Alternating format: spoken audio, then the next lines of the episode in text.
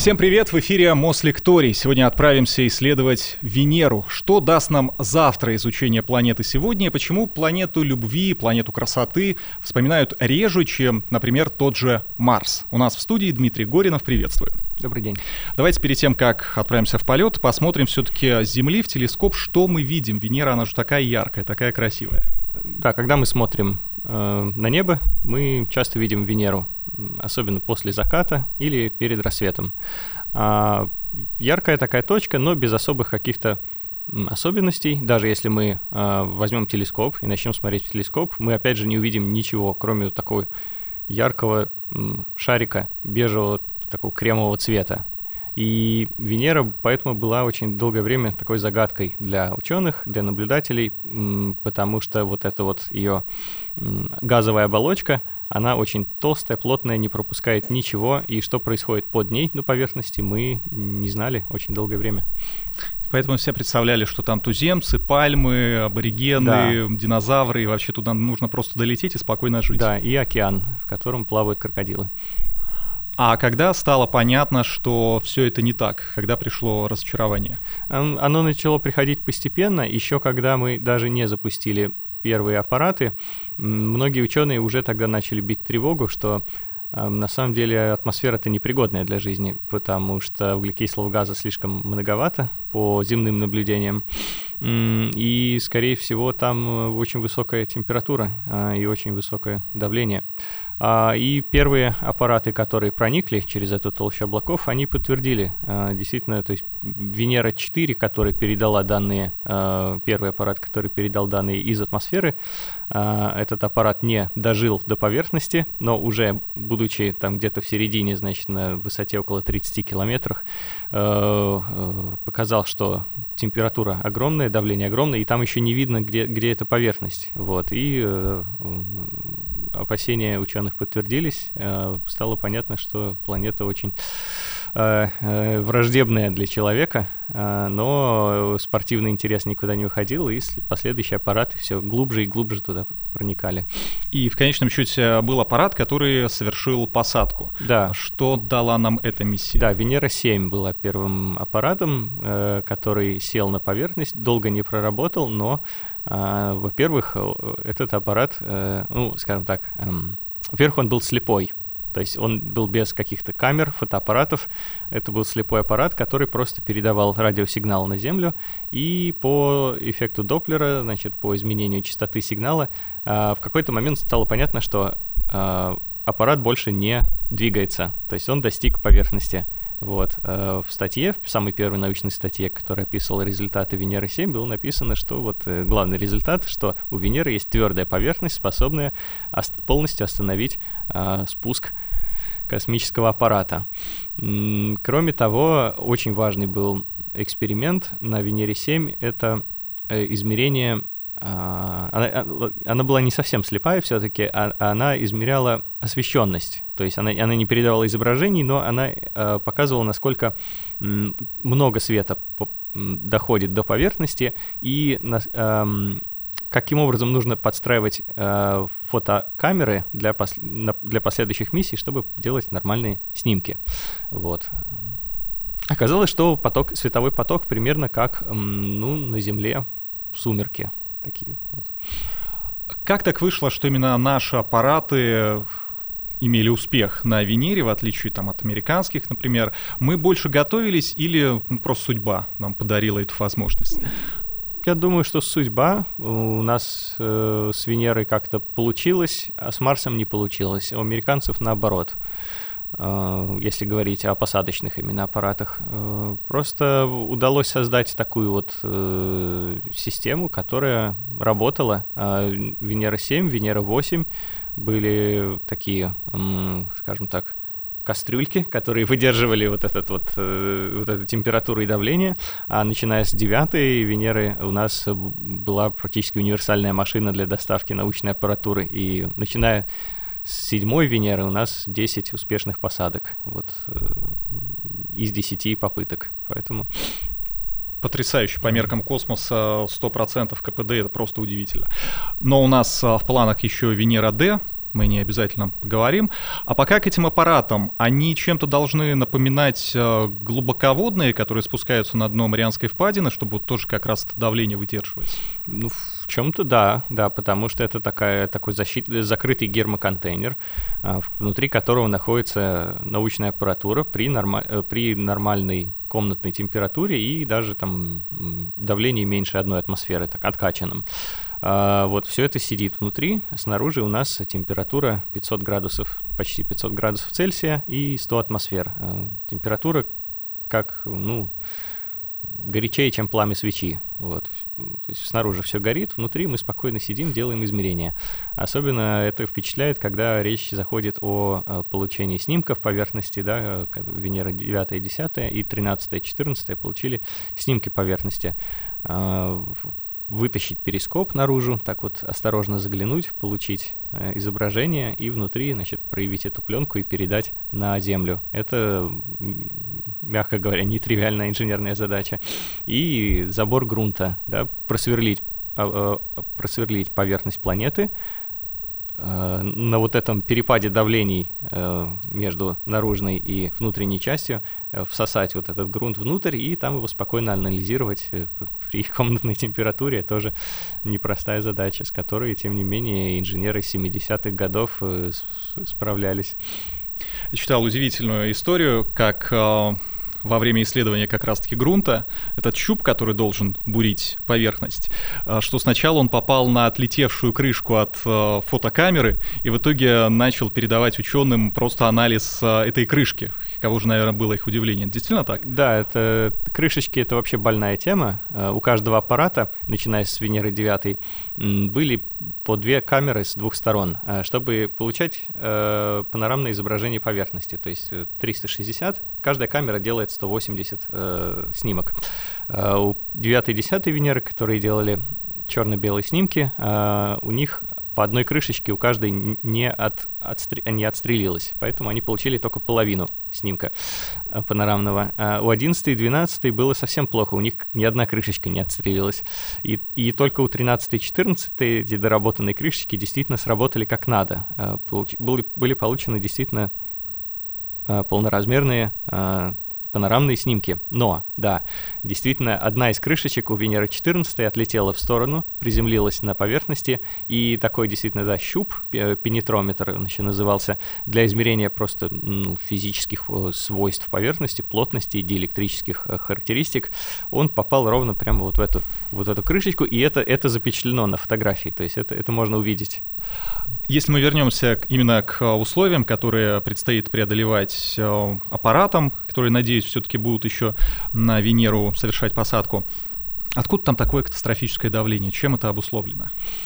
А, похоже, что это не похоже, это действительно так. Э, на Венере есть парниковый эффект. Э, само, сам термин парниковый эффект пришел к нам как раз из исследований Венеры, и потом уже был применен к Земле. Э, то есть мы, мы начали понимать наш климат лучше после того, как начали изучать Венеру. А парниковый эффект такой э, мощный, потому что э, сама атмосфера очень толстая, в разы толще и массивнее, чем атмосфера Земли.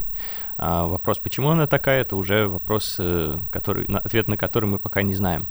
А, но вот эта масса углекислого газа, она удерживает вот это тепловое излучение, которое выделяет сама планета, горя горячая поверхность, оставляет его, не дает ему э, улететь в космос и разогревает, э, действует действительно как парник, такой просто очень-очень мощный парник. Ну, это температура, а давление? А давление, выз... а давление это вот масса, столб вот этого углекислого газа, э, который давит на поверхность. А это всегда такие условия там? Или, например, в зависимости от сезона, в зависимости от э, сейсмической активности? Там же тоже вулканы есть.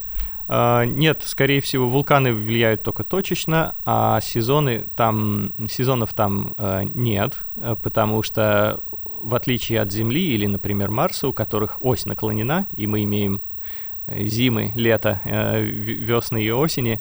А у Венеры ось находится почти вертикально, поэтому там никаких сезонов никаких сезонов, но есть день-ночь. День-ночь — это почти как сезоны на Венере, потому что вращение планеты очень медленное вокруг своей оси. Настолько медленное, что день на Венере длится дольше, чем год. Венера Э, поэтому имеет такие вот, э, если мы там поднимаемся куда-то в облачный слой, то день и ночь это прям такие два разных мира. Но если мы опускаемся вниз на поверхность, все это находится под таким общим одеялом атмосферы, и разницы вообще никакой между температурой дневной и температурой ночной. Она же еще и вертится в другую сторону. Она вертится в другую сторону, да. Э, медленно, но в другую сторону. А одна такая в Солнечной системе планета? А, я бы сказал, что есть еще Уран, который вращается, ну, а, формально, да, он вращается в противоположную сторону, но он еще и, у него еще и ось наклонена почти вот на 90 градусов, поэтому он так вот катается на, на боку. Очень смешно. Про уран тогда напрашивается отдельная лекция в Мослектории, но тем не менее, а, а как там сезоны тогда меняются на уране? Вот это хороший вопрос. Там очень мощные сезоны. А, во-первых. Во-вторых, э, планета находится далеко от Солнца. Год у нее занимает э, много-много земных лет. Поэтому вот эти сезоны, они очень долгие.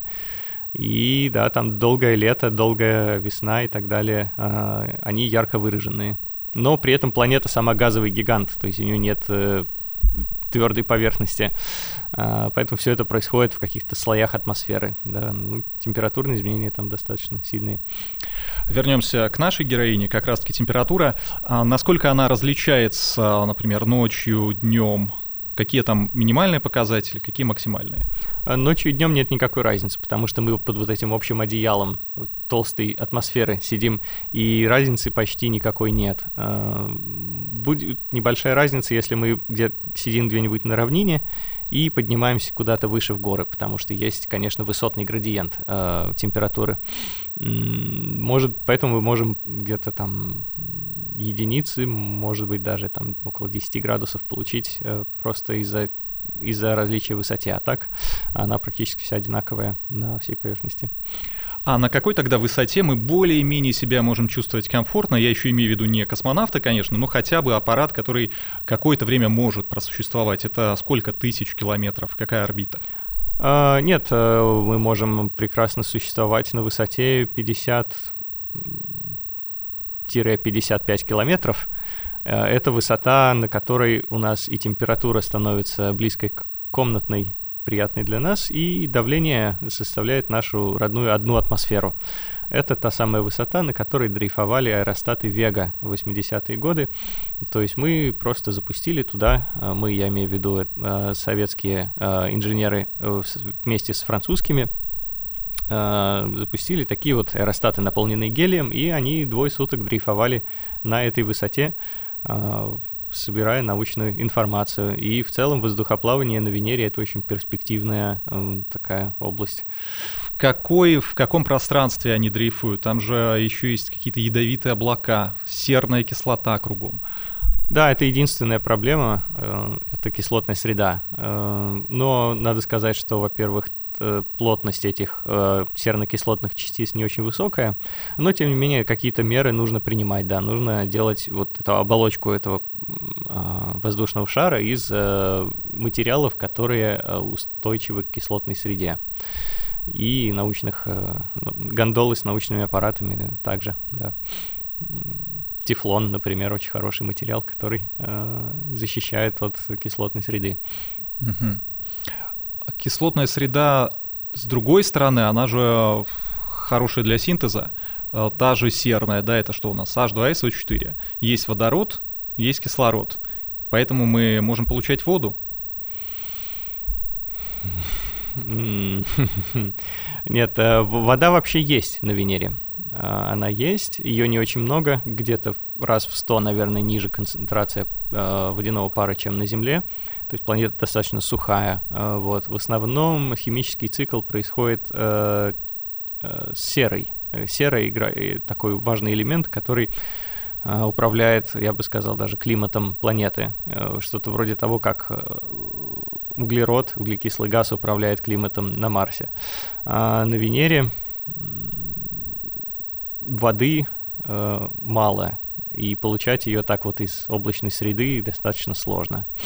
Не, ну, никто не говорит, что легко, но хотя да. бы там в теории гипотезу выдвигают. Там же м, есть еще сейсмическая активность, все-таки какая-никакая. А Венера 13, а, насколько я помню, ее сильно трясло. Уже понятно, почему такие вибрации были?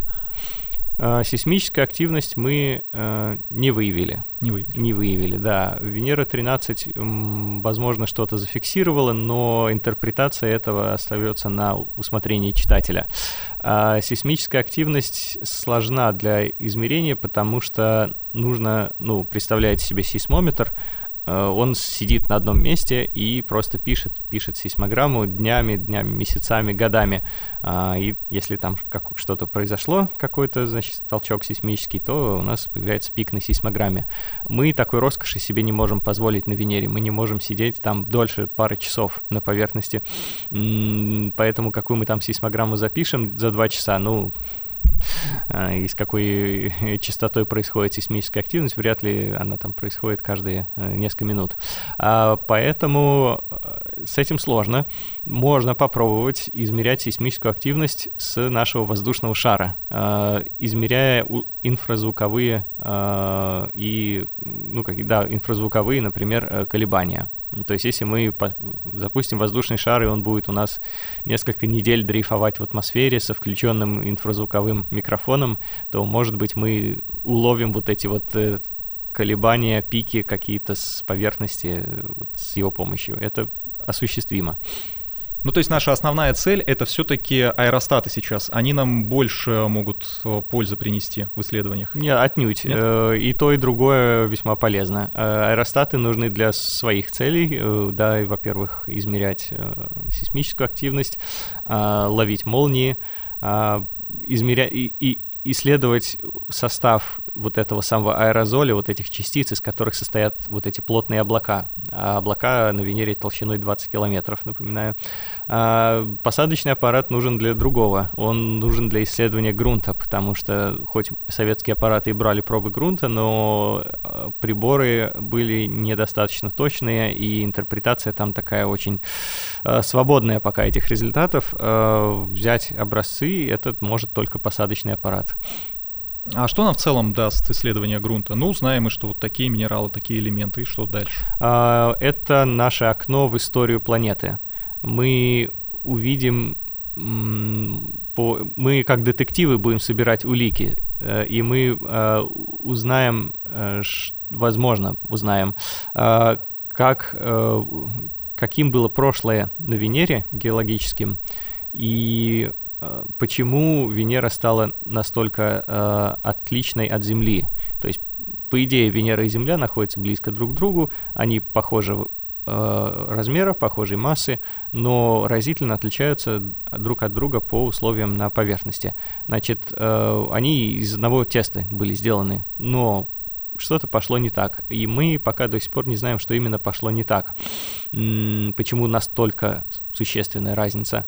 А вот эти пробы грунта, они могут нам подсказать, например, был ли на Венере океан в прошлом жидкой воды. А это вполне рабочая гипотеза сейчас, да, что как, как и на Земле, на Венере был да, такой ранний океан. Кометы принесли туда воду, и вот э, какое-то время он там существовало, в нем, может быть, была и жизнь даже, это уже более сложная задача, но... А, а это предположение, что океан там был, мы делаем а, благодаря миссиям, которые тогда были совершены?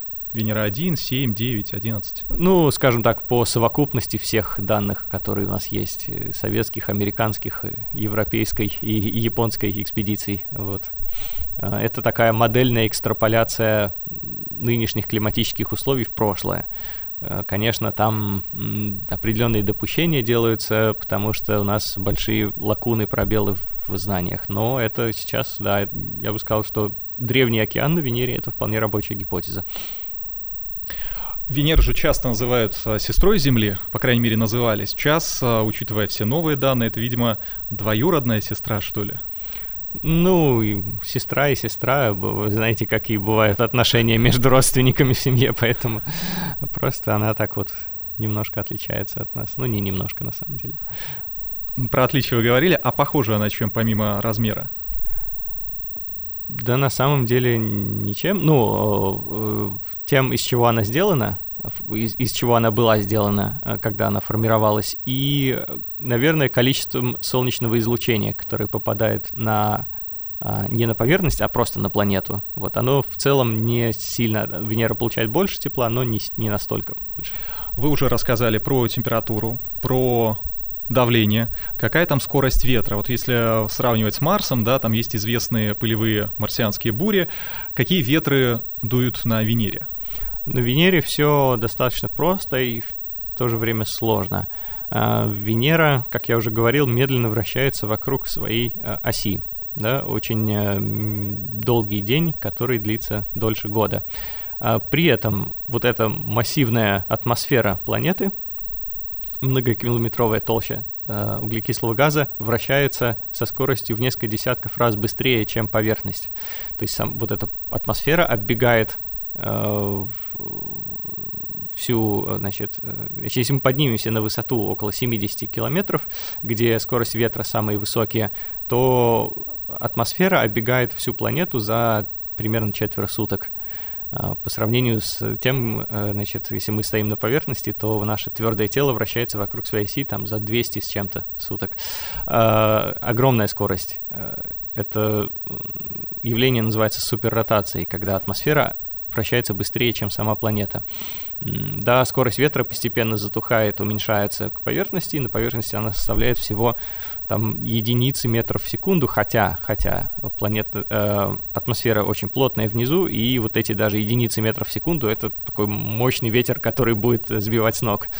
Э, мы не знаем, почему я говорю э, просто, с одной стороны, да, вот этот режим суперротации, с другой стороны сложно, потому что мы не до конца понимаем, что поддерживает вот этот механизм. То есть должна быть какая-то энергия откуда-то браться, которая поддерживает вот эту суперротацию и продолжает э, ее с такой скоростью, значит, вращать атмосферу вокруг, э, вокруг планеты. Так получается, аэростаты, они все время там в движении с очень большой скоростью летят. Да, когда я говорю дрейф, то они дрейфуют действительно, ну, наверху у нас на 70 километрах, это верхняя граница облачного слоя, а, там скорость около 100 метров в секунду. Если мы опускаемся ниже, ниже, ниже, вглубь этого 20-километрового облачного слоя, как раз там вот, где дрейфовали наши аэростаты Вега на 50 с, с небольшим километров, там скорость составляла где-то 60-70 метров в секунду. То есть, да, они дрейфовали, действительно, вот так облетали планету. Чем скоростью. дальше вы рассказываете, тем поразительнее, что мы смогли столько миссий туда успешно, в принципе, а, совершить. А, хорошо, Сначала мы буквально там слепыми, да, были наши аппараты. Потом получились фотографии. Какой следующий этап в теории? Значит, поскольку мы не были на поверхности Венеры уже 30 с лишним лет, и когда мы там туда прибудем, я думаю, будет уже около 40 лет, то нам хорошо бы хотя бы повторить все, что было, но уже с, на нынешнем технологическом уровне, то есть э, получить более четкие фотографии поверхности, э, получить более четкие спектральные измерения э, атмосферы и поверхности. То есть, когда я говорю более более точные, я имею в виду на порядке. Хотя бы вот это сейчас нам повторить, потому что, ну, когда повторить, сделать Э, заново, но, но на новом витке технологического э, развития. Я думаю, это сейчас важно. То есть речи о том, чтобы вернулся, например, аппарат, или о том, чтобы астронавта, космонавта туда отправить, мы пока вообще не ведем. Значит, э, что касается пилотируемого облета Венеры, я, ну, мое личное мнение, мне кажется, что это хорошая была бы э, идея, особенно перед отправкой космонавтов, скажем, на Марс, что более сложно сделать просто пилотируемый облет Венеры, э, как такой предварительный шаг. Я думаю, это было бы интересно. Э, я знаю, что такие инициативы были, но пока они не получили большого развития. А что касается возврата грунта с Венеры на Землю, это, ну, э, скажем так, в теории реализуемая задача.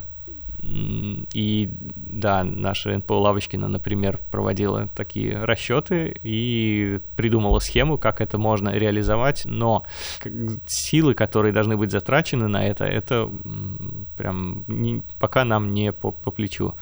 А, потому что, во-первых, значит, мы отправляем туда некий новый аппарат, который, значит, втыкается в грунт, э, э, каким-то образом забирает его, и дальше после, по, посредством нескольких аэростатов э, все выше и выше забирается в атмосфере обратно с, эти, с этой капсулой с грунтом.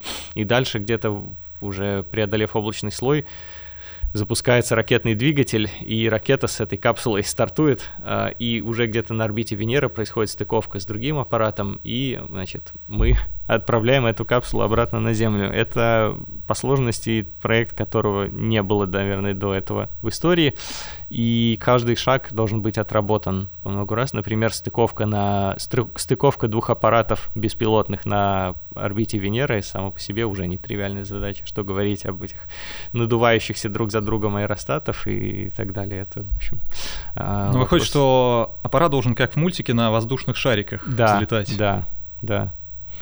Вы много раз уже упомянули Марс, а я в свою очередь тоже все время он так незримо присутствует. Венера, Марс, плюсы и минусы. Почему действительно Марсу больше внимания сейчас уделяется? Потому что легче долететь или что? Я думаю, это было связано с тем, что в 90-х годах активно начали развивать идею наличия жизни на Марсе, возможной жизни на Марсе э, Марсу отправляли аппараты именно с целью найти там присутствие жидкой воды, может быть, каких-то следов органики, потому что, ну, ну, действительно, почему бы и нет, это такая благородная задача. Но пока выходит, что особо ничего мы там не нашли. А, и Марс вообще мы знаем очень хорошо благодаря этим аппаратам. Мы, у нас есть работающая климатическая модель, то есть мы можем просто предсказать погоду на Марсе даже лучше, чем мы предсказываем погоду здесь, в Москве.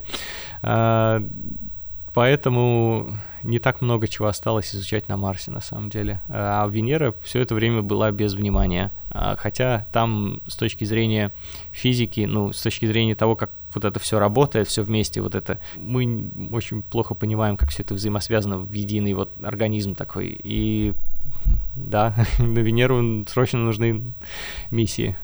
А Венера Д, буква Д же там не, не случайно, это долгосрочная или долговременная, долговременная долгоживущая. Долгоживущая, вот наконец-то. Что это за проект такой, и, ну, не знаю, есть ли у него сейчас перспективы? Э, название было так выбрано еще в где-то на рубеже тысячелетий, потому что предполагалось, что это будет проект следующий в линейке вот этих советских аппаратов, а, и будет он действительно долгоживущий, то есть это будет посадочный аппарат, который сможет долго существовать на поверхности, а не пару часов, как раньше. А, под это дело а, действительно предполагалось, значит, предполагалась новая модель посадочного аппарата, который был способен прожить 24 часа вот. Э, задача реализуемая, но потом в процессе оказалось, что нам это не особо надо. То есть с, науч с научной точки зрения, с точки зрения решения научных задач, 24 часа на поверхности не нужно. Можно отправить тот же самый двухчасовой аппарат и успеть все сделать. Взять пробы грунта, э, сфотографировать поверхность, э, померить что там находится вокруг нас, погоду, вот, и благополучно попрощаться с этим аппаратом. А как электроника, ну, допустим, температура она выдерживает, допустим, давление, а радиация? А ничего страшного. Э, у нас э, плотная атмосфера, и она достаточно хорошо защищает от э, солнечной радиации. От высокоэнергетических космических лучей, да, она не очень хорошо защищает, то есть определенная доза там есть, но в целом радиационно защитить эти микросхемы не составляет большого труда. А читал такую версию, что кислота, которая содержится там и была зафиксирована, что на самом деле это было временное явление, связанное, например, там, с извержением, с каким-то, и сейчас а, уже не так все страшно. Можем ли мы говорить именно о постоянстве вот этих кислотных облаков? Да, можем. Мы можем посмотреть невооруженным глазом на Венеру и увидеть, что она все одного и того же цвета э, каждый день. Посмотреть в телескоп и увидеть, что она одного и того же вот этого бело-кремового цвета.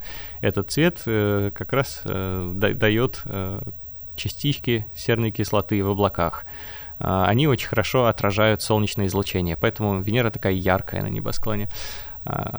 Эти частицы там все время. Это вот, это вот наша 20-километровая э, толща облаков э, как раз э, очень прекрасно отражает солнечное излучение. Кстати, если бы не было парникового эффекта, то из-за этого отражения солнечного излучения поверхность была бы достаточно прохладной.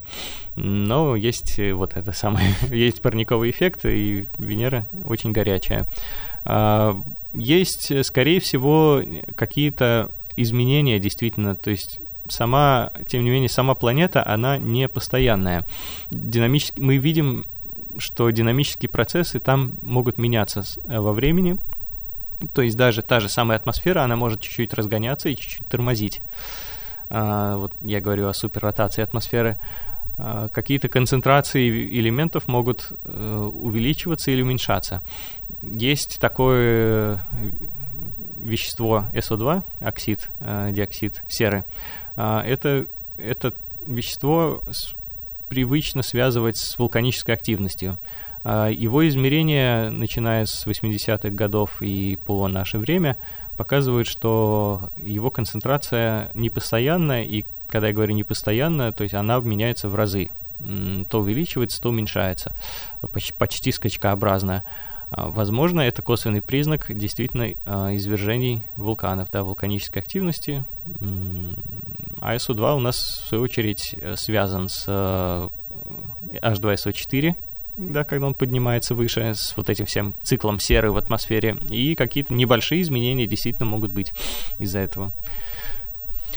Суммируя все эти данные, могут ли ученые хотя бы предполагать, что там возможна жизнь, она там была или в какой-то форме даже сохранилась?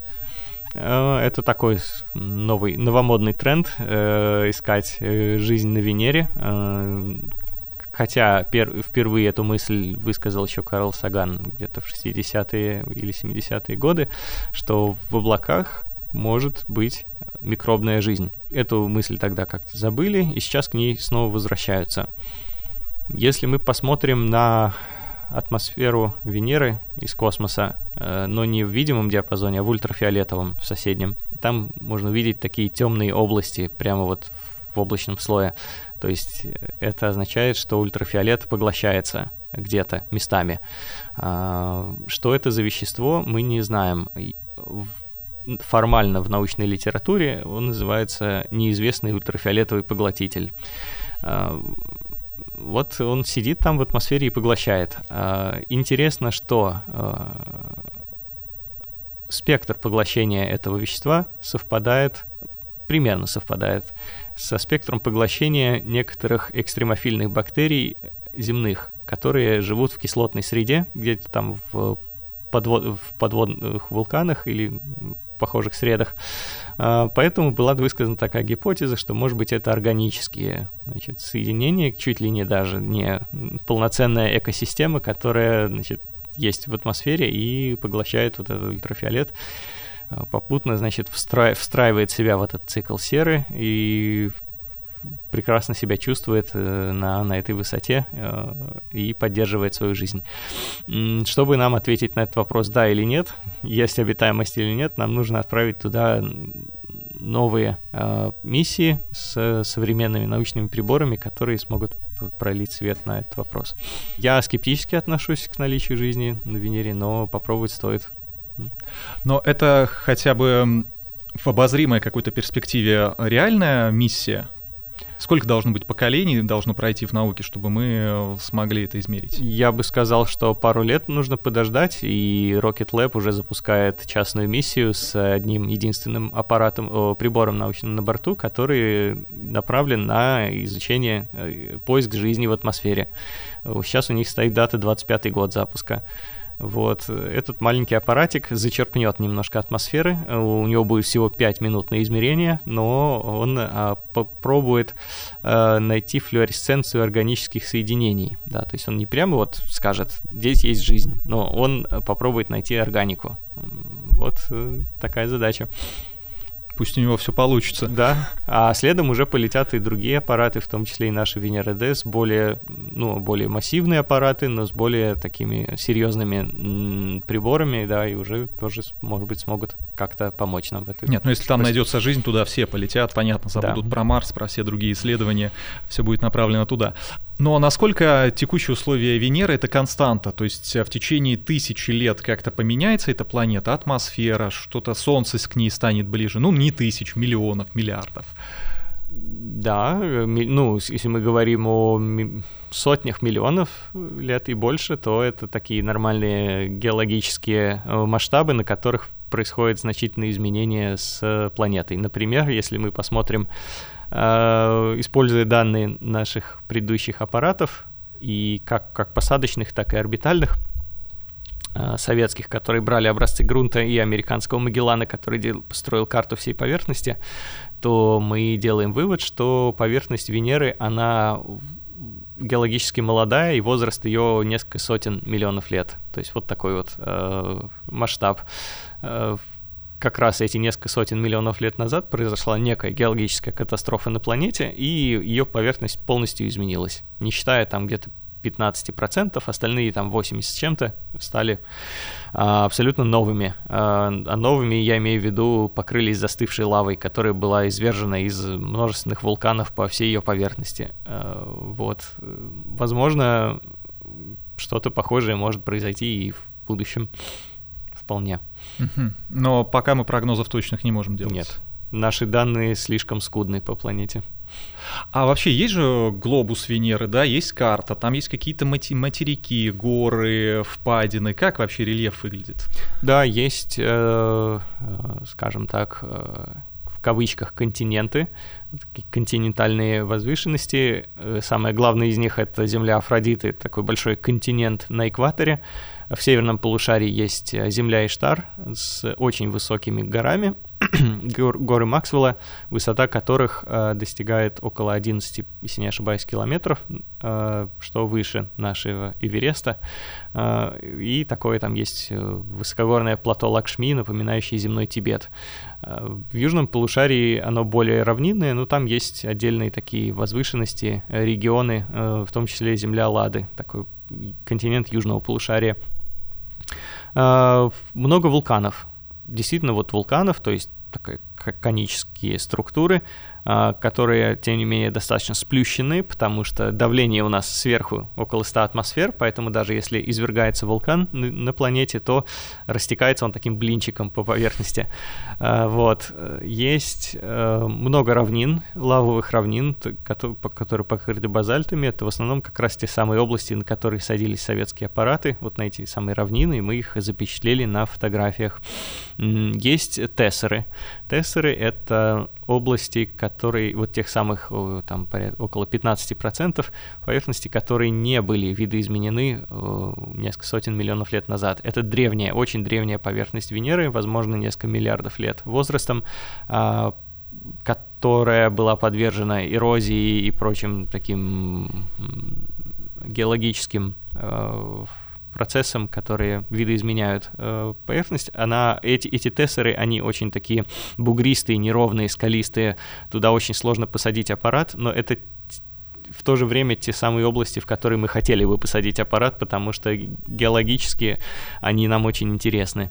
Американский аппарат Da Vinci будет садиться как раз на Тессеру, но он не будет э, брать образцы грунта, вот, но он хотя бы сможет сфотографировать ее как-то вблизи.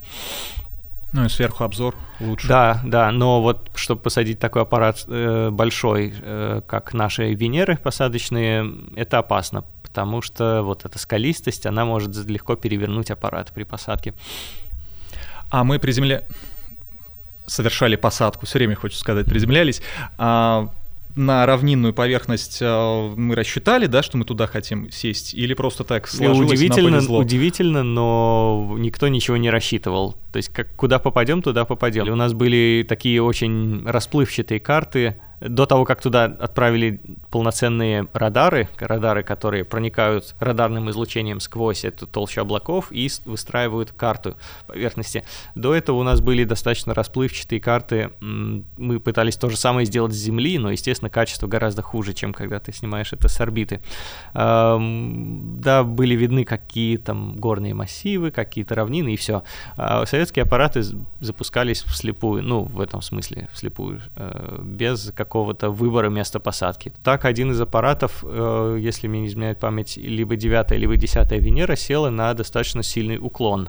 Вот. Это была уже не совсем равнина, это был склон такого высокогорья Земли Фебы. Вот. А почему вулканы сейчас не извергаются? Они извергаются, наверное. Но мы не знаем. Точно мы не знаем. Мы не, не, мы не увидели извержение вулкана, но мы увидели косвенные признаки. Да. Во-первых, это вот это скачки вот этого концентрации СО2 в атмосфере вулканического газа.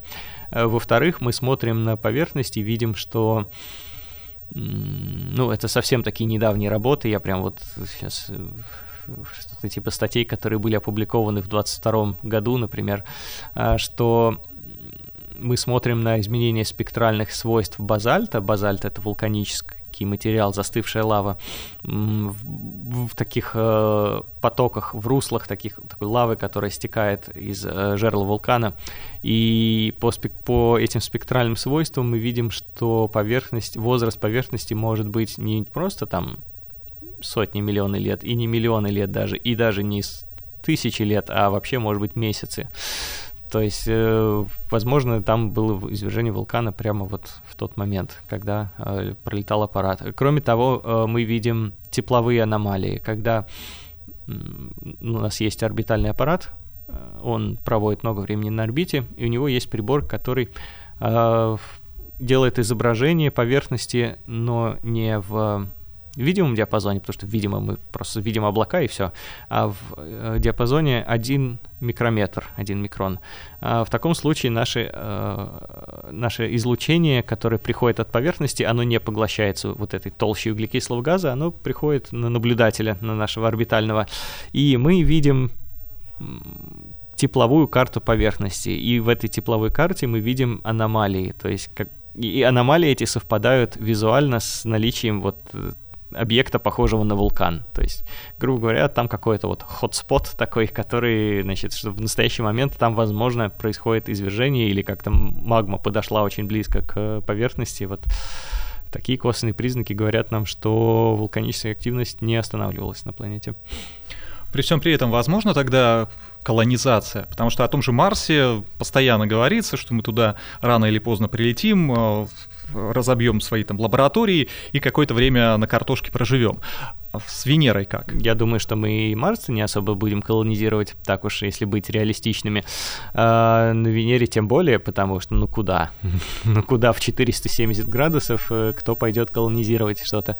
А, были проекты, конечно, летающих э, таких городов, потому что, как я говорил, у нас на высоте 50 с лишним километров комфортные условия, не считая кислотной среды. Были проекты таких летающих станций, да, лабораторий, в которых могли бы люди находиться долгое время, но это, мне кажется, не очень пока приятный для нас путь колонизации.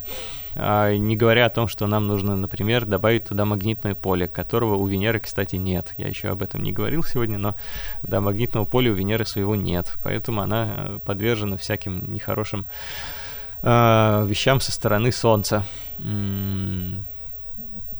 Это каким?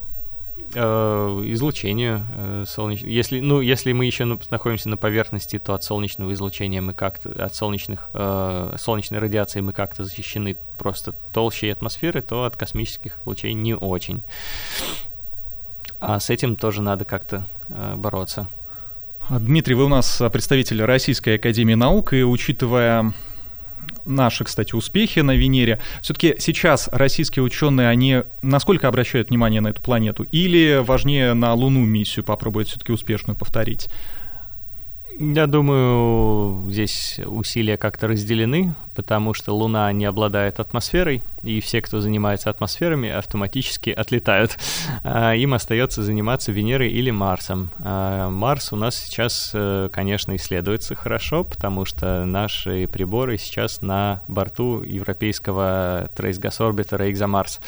Эм, но когда-то эта миссия подойдет к концу, а, и я думаю, что больше фокуса будет на Венеру, э, который, кстати, и сейчас до сих пор есть. Мы многие ученые работают за неимением новых миссий, работают с данными предыдущих а, проектов, таких как Венера Экспресс и японский Акацуки.